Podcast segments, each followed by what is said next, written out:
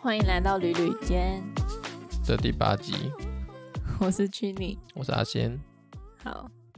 你有没有觉得处女座很难搞？你本来就是难搞。不好 意思。啊，上礼拜去哪里？上礼拜我们去了新北的金瓜石嗯哼，这个地方，我们一年半以前有去过。晚上到那里睡觉。呃，对，我们那时候主要是去芙蓉看沙雕，嗯，然后就连同九份那附近，还有十份老街，对，那边绕了一下。反正就在那附近玩啊了、嗯哼，嗯，那这一次去金瓜石呢，主要是因为 两个礼拜前我去重训的时候，我的教练就就问我知不知道茶壶山，我就说不知道，嗯然后哼，他就说就在九份那边啊，然后可以看到阴阳海这样子，然后我大概就知道哦，就是那个东北角那部分， 就在附近。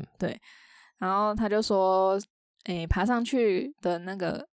看的风景很漂亮，嗯推哼，荐我去爬，所以我们这次目标的地点是茶壶山，对，然后黄金博物馆是顺便。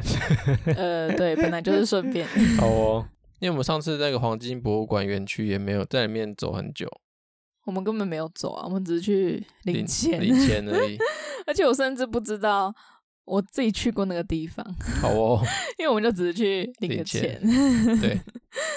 后 OK，这这次其实收获蛮多的，嗯，想不到我们之前就这样擦肩而过。对，交通的部分，公车的话呢，可以从台北捷运中校复兴站搭基隆客运一零六二，嗯然后或是从基隆火车站搭基隆客运七八八号，或是从板桥的板桥捷运府中站搭乘九六五，然后到金瓜石车站下车。嗯，自己开车的话呢，自己 Google 啊。对对，反正就接很到困六难吗二啦，反正就接到六二。好，Google 会带领你到达目的地。黄金博物馆它门口就是一个公车站，嗯然后确实也有许多旅客是搭，呃，就是可能基隆客运吧，或是嗯公车上山，然后上山跟下山，嗯哼，因为它那边停车比较，就是它车位没有那么多，而且它园区内的停车场假日没有开放给汽车， 哦，对。然后最近的停车场，要收费，然后走大概两百公尺吧，一小时五十块。嗯，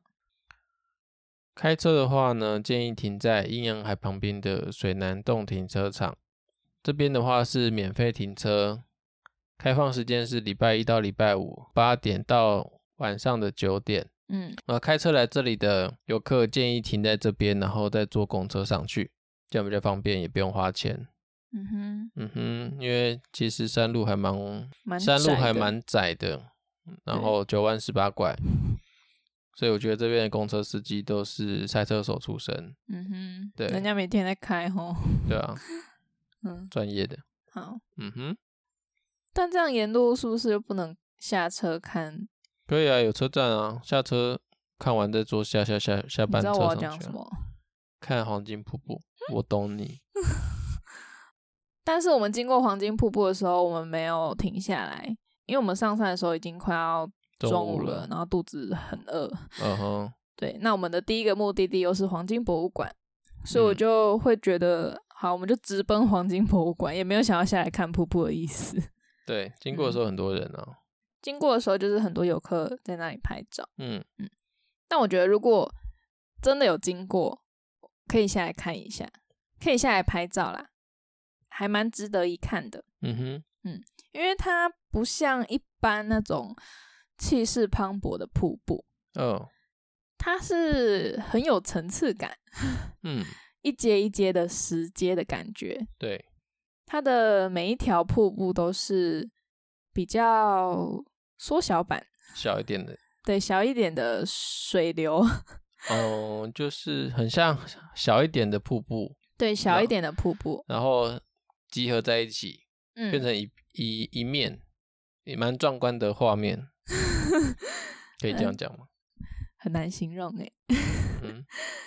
好，你就想象它是一个有很多高低落差的岩层，嗯，对，然后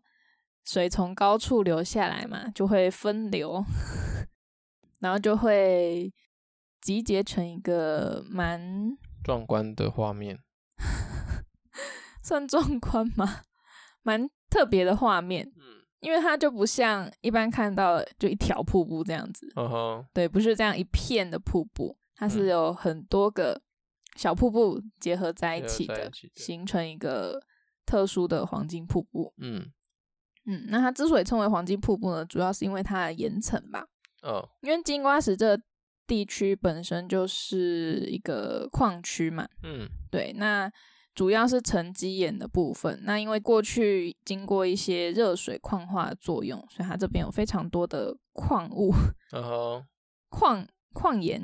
很多的矿物物岩质层啊，，对矿物质啊，所以它那个黄金瀑布的颜色就是比较有点土黄色的那种感觉。嗯哼，对，不像我们一般在山里面看到的瀑布，可能就是搭配着后面的峭壁啊，然后旁边的树跟呃底下深不见底的那个 池子这样子，嗯，它就是很像一幅山水画，黄色的 山水画，黄色的山水画。嗯，它的面积是很广的，很宽，对，很宽，但是你又可以很近距离的看到它。嗯，虽然不会让你有那种快要被瀑布冲走的感觉， 可是我觉得那个画面其实比较少在台湾看到的，比较独特，对，比较特别啦，嗯哼，嗯，不同于一般的瀑布，嗯，对，我们经过的时候是不是水量蛮蛮丰沛的？对，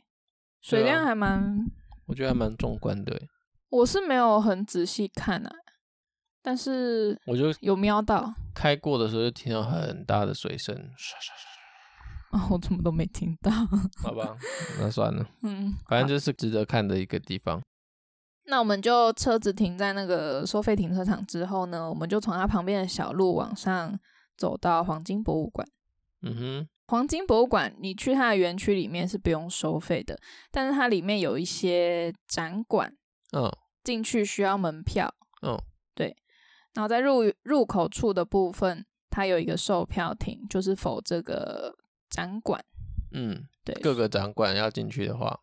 呃，那买一张票就是你可以进去所有的展馆就对了。对，嗯哼。那全票的话是八十元，嗯哼，然后另外有一些像是新北市民啊，或者是学生，呃，还有其他的身份嗯身份别，对，是不用收门票的。嗯哼，嗯，那详细的话可以到他的官网或者是现场看。值不值得？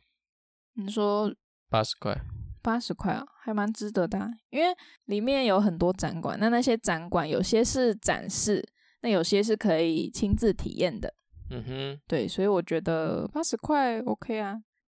如果你每个展馆都去，然后你很细细品味的话，我觉得半天是没有问题的。对，所以八十块 OK 啦。八十块只有淘金体验区没有算而已，其他都是可以看的嗯，对，都含在这个票价里面。那我们进去一进去的话，第一个看到的就是金瓜石车站，嗯，对，现在是游客中心啦、对我一开始以为它是设计成车站的没有形，那状就是历史的样子，哦，难怪它门口摆了一台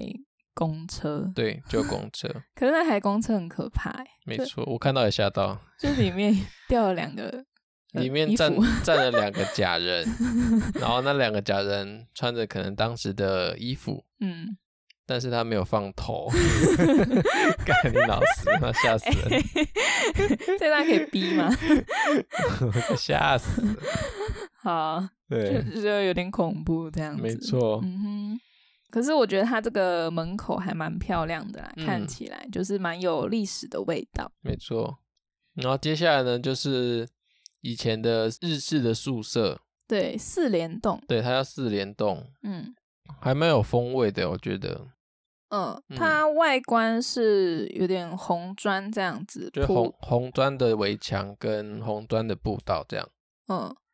但我们没有进去， 对我们我们去了两次都是经过嗯而已。因为第一次去的时候，诶、第一次经过它的时候是因为我要去吃饭，我肚子很饿。然后第二次经过它是赶着去爬茶壶山，哦，对，所以就走了。嗯哼，嗯，两次我们都没进去。但是如果你对于这种比较日式风格的旧式，哎、旧房子。对旧房子有兴趣的话，你可以进去看看。据推测呢，就是一九三零年的时候，由日本矿业株式会社所兴建，嗯然后供当时日籍的职员及眷属居住的。嗯，嗯哼，对。那后来就是到了国民政府的时期，就改成员工宿舍。嗯，对。里面参观好像要脱鞋子。嗯哼，就是一个合适的风格吧。嗯，对。过了四联动之后，有唯一的一间全家。诶、它外观其实也设计蛮好看的耶，对啊，就是跟周围的建筑有搭配到。有融入在里面，对，好，那间全家有 ATM。可以去领钱。好，那过了全家之后，其实就是一连串的餐厅，对，都是餐厅。对，可以自由选择。那当时我们是在地图上看到矿工食堂，嗯我也没有多想，我们就直接去了。嗯，那这间矿工食堂，它的全名叫做金矿金食堂矿嗯工便当。嗯哼，嗯，那便当其实对于矿工文化来说是还蛮重要的一个角色啦，因为当时采矿其实是很危险的工作，嗯诶，在矿坑工作又大多是男性，那妻子就会希望自己的丈夫可以平安的回家，那就会帮他，而且丈夫每天都那么辛苦，所以就会帮他准备爱心便当。然后嗯，那对于这些矿工来说呢，他们就是假抽霸啦，主要是要有体力，可以面对一整天的工作嘛。嗯对，所以主要的就是里面会有的菜色，可能最主要的就是白米饭跟排骨。哎，对当时来说就是很丰盛的一餐了。嗯哼，嗯，所以我觉得它这个便当不只是一个便当，它还是一种矿工文化。然后嗯，所以我们就体验看看，算是一种体验吗？ 对啊，算了，对，不只是用餐呐、也是一种另类的体验。嗯那顾名思义，既然是矿工便当，里面都是卖便当啦。然后它只有四种菜色可以选，是排骨便当、鸡腿便当、牛肉便当跟素食便当。嗯然后每一份便当呢，有附热汤跟饮料。可以无限续。这四种便当一份都是一百八十元。对，有点自己衡量啦，自己 衡量，每个人的心中那把尺都不一样。对，不一样长。 对， OK，我个人是觉得有一点贵了，嗯，应该是我们两个都觉得有一点贵。对。但是其实以前好像矿工便当会在矿工食堂里面卖，就是现在好像没有在卖了。哈，可能前一阵子嗯在卖矿工便当的，嗯，就是会在上坡之后的矿工食堂，哦，不对同间，对，不同间。嗯我们去吃的那个就可能就是像委外经营的概念吧，应该是这样。嗯对啊，园区里面原本有一个矿工食堂，哼，嗯，现在也是矿工食堂，只是它现在可能只有卖一些饮料。嗯因为我看之前的照片啊，我看之前的照片，它是有附有有那个餐盒，餐盒，铁餐盒，，对，还有嗯卖铁餐盒跟餐巾，嗯哼，就包着。哦包，就起来是真的非常的古早味的那种对矿工便当，，对对对对对，嗯还有筷子。嗯哼，哦，好特对，别，现在现在没有了啦，现在没有了。嗯因为我那时候在在等的时候，嗯，就有一对学生吧，就嗯跑来这里，嗯然后进来绕了一圈，说：“哎、上面还有一间，带你去上面那一间吃。嗯”他们两个这样这样对话，嗯对，可是被老板娘听到，嗯，老板娘就说：“上面那间没有在卖 了啦，现在要现在要吃都要到这里 吃了。哦我那时候听到，我想说：“嗯，哎老板是不是想拉客人？” 反正我就我就看到两个学生就跑上去了。嗯哼，对，所以我就我就不知道之前还有在卖什么时候。嗯哼。嗯还是说成本太高了？我不知道。他说含不锈钢铁盒跟对嗯餐啊，巾还有直筷接子，送你一副餐具、欸，反正嘿就是不嗯知道咯。 OK，好嗯，都是过去了。好，有点可惜，我对觉得。我们点了一份排骨，然后一嗯份鸡腿，然后，嗯排骨算是招牌啦。好，那菜色很家常其实就便当店，就便当店。对 对，那排骨的部分呢，我个人觉得有入味，可是偏硬，嗯，但是蛮大块的啦。然后鸡腿的部分，它图片上是卤的，可是送来是炸的， 对，我有点不满意，然后有一点但是是好吃的。嗯，就整体来说是普通啦，OK，普通还可，可是价钱就自己 衡量，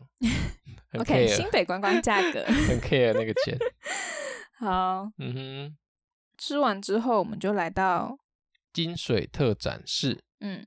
嗯哼，它是一个木造的一个展间，好，里面对就是讲述一些水晶酒，就是水南金瓜石还有九份的历史，嗯哼，跟它的一些采矿的文化，文化，然后有展示一些特别的矿物，嗯哼，算是能够迅速了解这个地区的文化。嗯，嗯，因为它有搭配影对音嗯影，音跟照片，然后还有实体的东西。哦嗯，离开之后，我们就到了那一个另一个广场，以前的车站，又是车站， 以前的火车站，嗯，地上还有旧对铁路，旧铁路，诶旧铁道，旧铁道一样意思啊，然后旁边还有一个厕所。就是本山五坑的车站，哦，对，算是负责运运矿，矿啊，哦，对啊，它是九份到本山五坑，嗯，然后再来是本山六坑，哦就以前的站牌上面写的。嗯，对，其他就是一个火车站，然后车站的部分就改建成厕所，好，其实就还蛮有当当时的味道的了。哦，我那时候不知道，哎，就是没有特别的 focus 在那上你面，不知道那是车站吗？我不知道那是车站啊，啊，我就以为是它一个造型设计，我就没有多想，哎， 好哦，你把这里讲的太简单 了。对，我想太少对了，。这里每一块都是历史的痕迹。哦，嗯哼，好，那我们上来之后，先到了本山五坑。嗯，本山五坑是一个可以体验过去采矿的一个地方。就直接让你走到矿坑隧道里面，嗯走一段而已啦。嗯，对，它是从原本就有的坑道，再往上挖了一百一十公尺的新坑道，然后里面会有一些蜡像，展示当年的采矿的过程，嗯还哼，有模拟他们采矿的工作这样子。嗯然后里面也会有一些声音的搭配，嗯，就可能放当时有关于挖矿的节目之类的，嗯让你有在矿跟里面工作的感觉，身临其境，对，嗯的感觉。啊 啊哈，但是它不是只是让你走进去矿坑而已，就是它是从你一走进那个馆，它嗯就开始了这个体验。嗯，他会先让你戴安全帽，对，对，然后看看看到当时的可能送风机啊，或是发电机，嗯，然后运煤的火车头，对，嗯，然后再沿着那个铁铁轨，铁道里面走进去。嗯，然后它入口就是那个矿坑的入口，哦，告有一个有一个，个告示牌，然后上面就说了过去在那个矿坑里面的会忌讳的事情，嗯，对，像是不能吹口哨啊，然后女生不禁能进去对，啊，女生，不能进去，然后也不能谈到蛇，嗯，因为蛇就是有种虎头蛇尾的感觉，传说会导致挖不到金矿。 嗯哼，嗯，所以就是在你进去之前呢，知道这个，当时的风俗，嗯，嗯哼，它里面其实到处都听得到一些滴滴答答的水声是真的就在流水， 啊，哦 好， 对啊，真的就在对流啊，真水，的就在滴水这样嗯子。哼，对，然后你看到它那个整个拱形啊，都是红砖块，非常有老旧的感觉。就只有门口是红砖块吧，里面也是啊，是里吗面是岩壁 啦，哦，因为太暗了，我看不 到 好，看起来都红红的，啊。看起来都红红的，对，嗯哼，好，那因为它有一段路目前封起来啦，在年度维修，嗯哼，对，所以我们就只有直直的走进去而已，然后就对回头了。它总长大概是一百八十米的体验区。嗯哼，嗯哼，然后啊，当然它原本会有更更深，只是它都没有开放而已。对，目前没有开放了。对，本山五坑，我个人觉得还蛮值得一去的， 嗯，蛮值得一去是这样讲吗？就是 来都来了， 没有啦，就是很特别的一个体验，因为在台湾其他地方比较少看到这类矿的坑体验。然后那我觉得，既然它有完整保留的话，就可以去看看。嗯，好，然后出了本山五坑旁边就是黄金馆。黄金馆呢，它原本是台湾金属矿业公司的办公室，嗯嗯，然后在整建之后变成展馆使用。嗯它总共分成一二楼两大展区，嗯它一楼的话叫做“星光下的山城”，主要是讲当时的那个采矿的历史，对，然后台湾外销的一些金属制品嗯的一些影片，嗯对，可能当时录的这样子。然后还有矿山的生活啊、战争、和平之类的单元，可以去看看还有一个是地下坑道，的就是模型。对的模大型模型，对，感觉很像很像蚂蚂 蚁窝。对， 怎么知道我讲？我那时候看到 也是，对，没错，超好 超像蚂蚁窝的。对，然后就嗯看到很多的小小人模型这样。对，那我们大概简单的 讲一下采矿的历史。嗯嗯，怎么发现的？西元一二二五年，呃，文献里面就有记载说，台湾的原住民已经发现了沙金，而且会用金子来做交易。嗯，正式的开采期是在一八九二年开始，就是纳入政府来管理。嗯那这当中呢，可能又经过了日本政府、台湾政府，就是一直有在进行这个金矿的开采。一九七一年，就是 金矿已经快被掏完了，嗯，然后金价钱又很低，所以就结束了九份的这个采金事业。所以从它开采一八九六年一直到一九七一年，根本就不到一世纪， 嗯，金就被采光没了。有，其实好像还好像还有很多啦，还有很多什么？黄金。嗯两千年左右的时候，有跟国外的一些研究机构来台湾嗯去看这边还剩下的含金量之类的研究。嗯，对，其实还剩下蛮多的，但也不该采了吧？对啊，就停了啊。对啊，好，还给大自然好吗？好哦，讲了那么多好哦， ，OK，、嗯哼。好，补充一点就是，其实一楼可以免费参观，嗯，你只要上网用 Google Map，嘿，它一楼有街景可以看。呃， 是这样子的吗？ 对啊，对， 就可以好看它大概长什么样子，然后墙上的东西也看得到。嗯哼，然后到二楼，其实说实在的，二楼真的是还蛮开我眼界的。嗯它就是放很多矿物，嗯不只有金瓜石的矿物啦，当然还有放一些嗯可能智利啊，或是其他地方特别的岩岩石在这边，嗯可能有绿色啊、蓝色啊之类的。就嗯，哇塞，有开眼界的感觉啦。对。矿石展示之外呢，它还有一段影片，嗯，就是叙述着关于水晶水水晶酒这个地区为什么会有这么多的这么多独特的矿物，矿物，嗯，对，，还有这边的地质岩层，嗯嗯，主要是经过一个叫做热水矿化的作用。嗯哼，我个人觉得有点难理解， 那个影片可能要看个两三次。哦，嗯反正就是这边的话，就像是矿物界的亚马逊森林，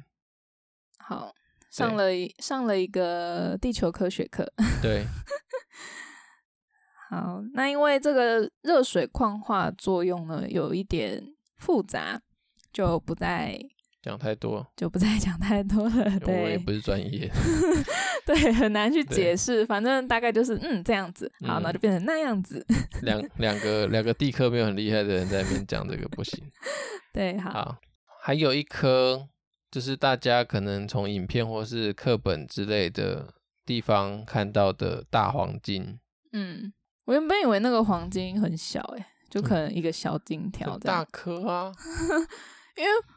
不是因为我一直记得有一个地方，它是只要你能两只手拿起那个黄金，那块黄金就送给你，是嗯那一块吗？不是， 不这个是那一推，块这个是推动吧？哦，推动哦，对，好像是你只要一只手推得动，嗯，那个就是你的，哦，应该吧？Maybe，推动也断了吧？他就是赌你推不动啊。对啊，反正我觉得还还蛮有趣味的是，他在那颗黄金前面还要写金现价，在的金价。 等对，一下谁要买啊？那你可能就是趁黄金比较便宜的时候，可能比较买得起。嗯对，哼，好，有点像有点小趣味了，我觉得。嗯哼，值得，值得看，值得看。黄金馆楼下就是淘金体验区，哦，可是我们没有进去。那票价是一百块，嗯，可以怎样淘金哟？淘金体验呢、我不知道啊可以，捞到金子吗？ 应该是吧？那再去一次。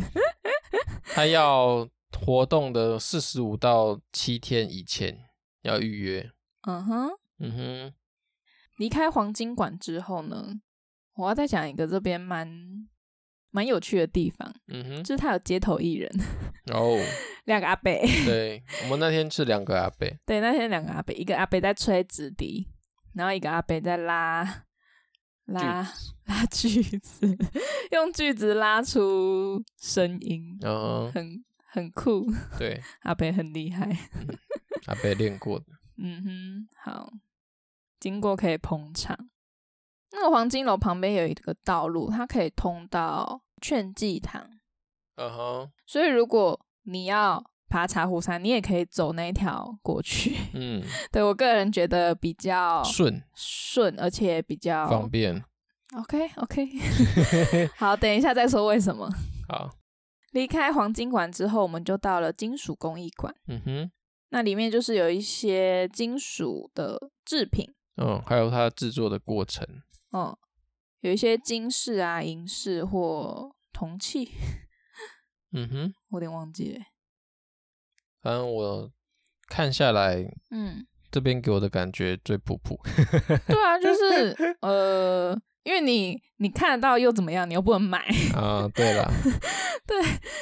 反正它就是展示一些，比如说呃，女生会戴的一些金饰啊、耳环、嗯项链或者是首饰等等的，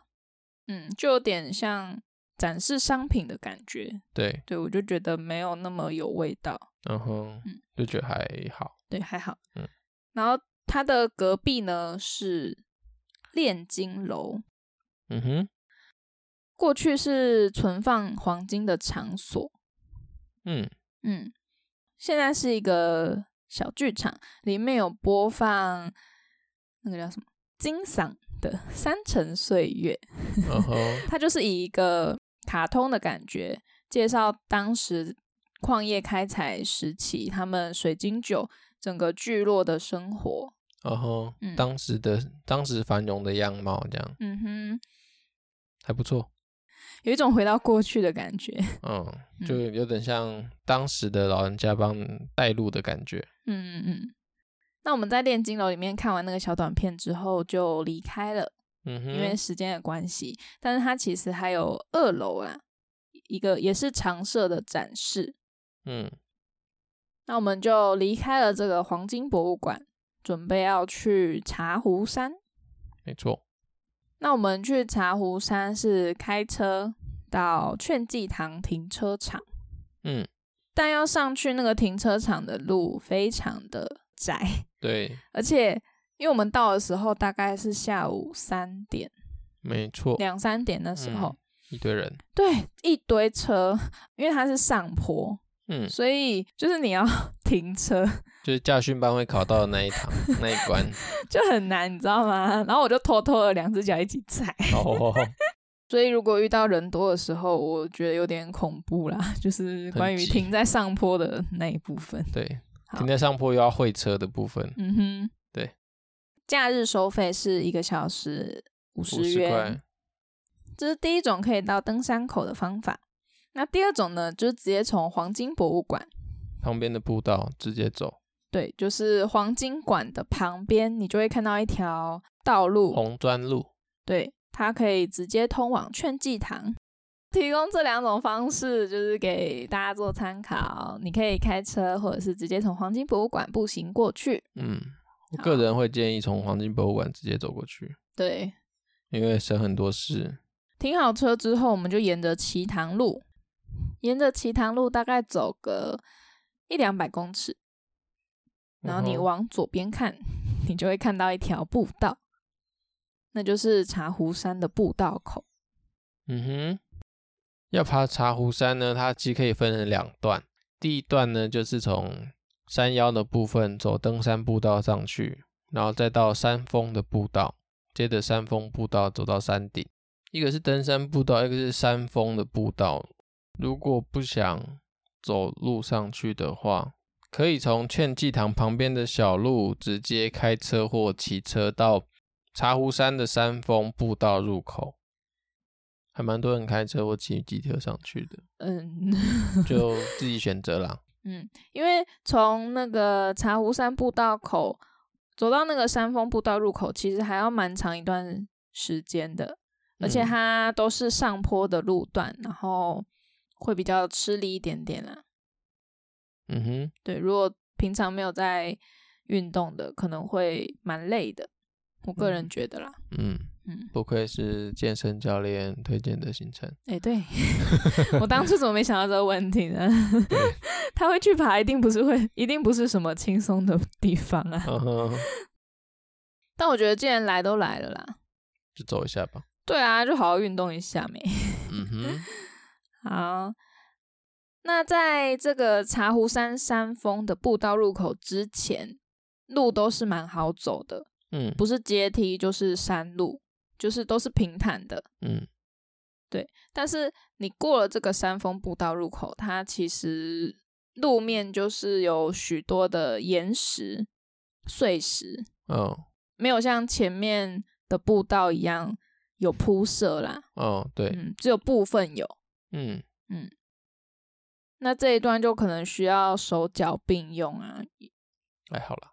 啊，没有那么严重 了。没有那么严重吗？嗯，还是 sure？阿妈都在爬了。阿妈厉害 啊！ 对，我上山的时候看到一个看起来七十几岁的阿妈，嗯， 对，还哦爬到上面呢，很健康。 对啊，我觉得很猛。好，那在走这一段的时候，我建议穿个包脚的鞋子，嗯布，鞋或登山鞋都好啦，尽量不要是拖鞋或凉鞋。因为它嗯那个岩石都还蛮尖锐的，如对果你一个跌倒或者是踢到，那应该很痛。 痛死。那上山的途中，往海边的方向看，几乎嗯都可以看得到阴阳海跟他们山脚下的聚落，嗯哼，嗯，以及一旁的岩层还有峭壁。嗯我们那天去的时候，因为云层比较厚，所以把太阳都遮住了，看阴阳海就没有那么耀眼。但是嗯我有看到网络上，就是在太阳出来的时候，就是照着那个海面上，然后呈现出来的阴阳海非常漂亮，嗯哼，就真的是金黄色的。走上那个登山步道之后啊，它中间有一个观景台，嗯在观景台上呢，可以看得到就是山下那个蜿蜒的山路，嗯嗯，然后再搭配那个聚落，然后阴阳海，还有旁边的奇特的岩层，对，其嗯实还蛮美的。对，非常漂亮。那天我们就爬到茶壶山顶茶壶的湖边，湖边， 好，就是它那个底底底部啊座啦啦，底座。对，我们就没有攀爬上那个茶壶山的部分。嗯哼，那那个茶壶山其实是过去，嗯、岩浆喷发之后，然后冷却，后来又经过一些风化形成的。嗯哼，但它为什么叫做茶壶山呢？其实不是因为它长得像茶壶，很是多啊人都会觉得说它叫茶壶山，是因为它看起来像茶壶，但其实我真的上去左看右看，它没有一个地方 像茶壶。啊会？吗？那我就看不出来。从侧面看很像啊。会吗？对啊，我在金瓜石那边的时候看就觉得很像你跟我讲的时候，我还是不觉得像。啊。